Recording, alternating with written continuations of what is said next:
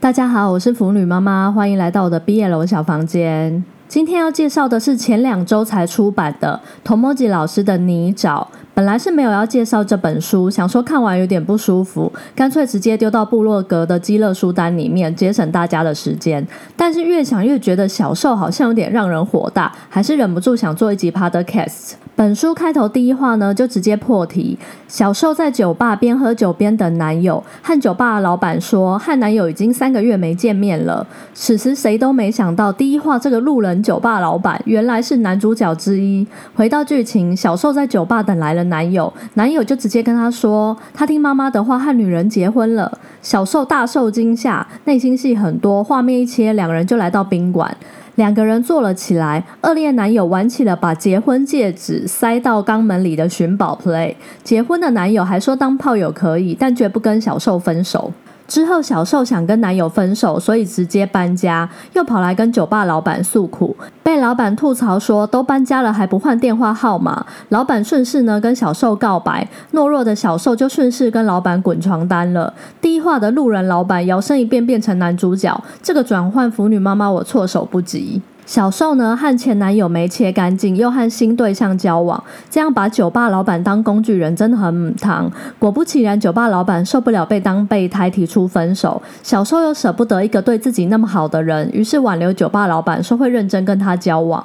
接着，小受约男友出来见面，要讲清楚。不过，男友一句这些话不好在外面说，小受就要被拐去 hotel 了。看到这，我都傻眼。正常人真的会去吗？来到 hotel 的两人，当然就顺势又滚起了床单。暴力加控制狂男友呢，拿烟头直接烫酒吧老板在小受身上留下的吻痕，还拍了性爱影片。完事后，小受去洗澡，在浴室里面一堆内心戏，还说其实自己被这样对待有一丝的高兴。这腐女妈妈，我觉得这样作践自己真的很不好，都被暴力对待了还觉得高兴。明明酒吧老板帅，又是老板，又对小受很好，到底为什么要选这个妈宝男友？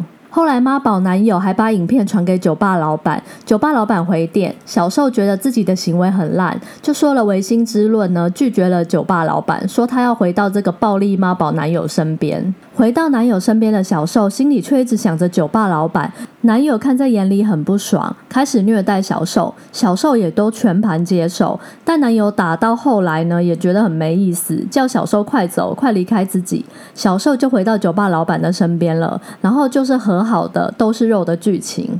同样是暴力前男友加懦弱受的剧情，同样的桥段也有出现在《Oganese Tanaga》田中太太的在秀时之夜对你呢喃爱语中。如果喜欢这类剧情的，比较推荐刚刚说的田中太太那一本。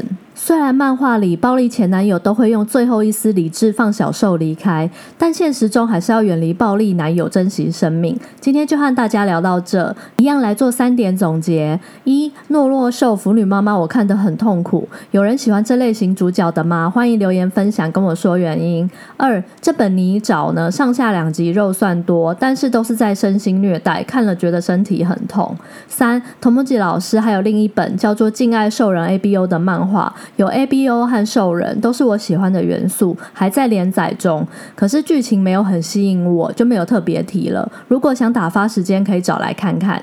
今天这集就到这结束。我是腐女妈妈，欢迎下次再回到我的 B L O 小房间。我们下次再见，拜拜。